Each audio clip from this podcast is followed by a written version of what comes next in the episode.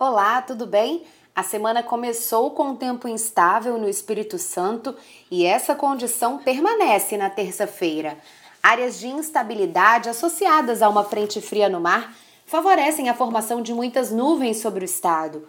O predomínio de céu encoberto e tem previsão de várias pancadas de chuva no decorrer do dia. Há risco de chuva forte, com raios e rajadas de vento, principalmente durante a madrugada e as primeiras horas do dia. Como o sol não aparece, a temperatura fica amena.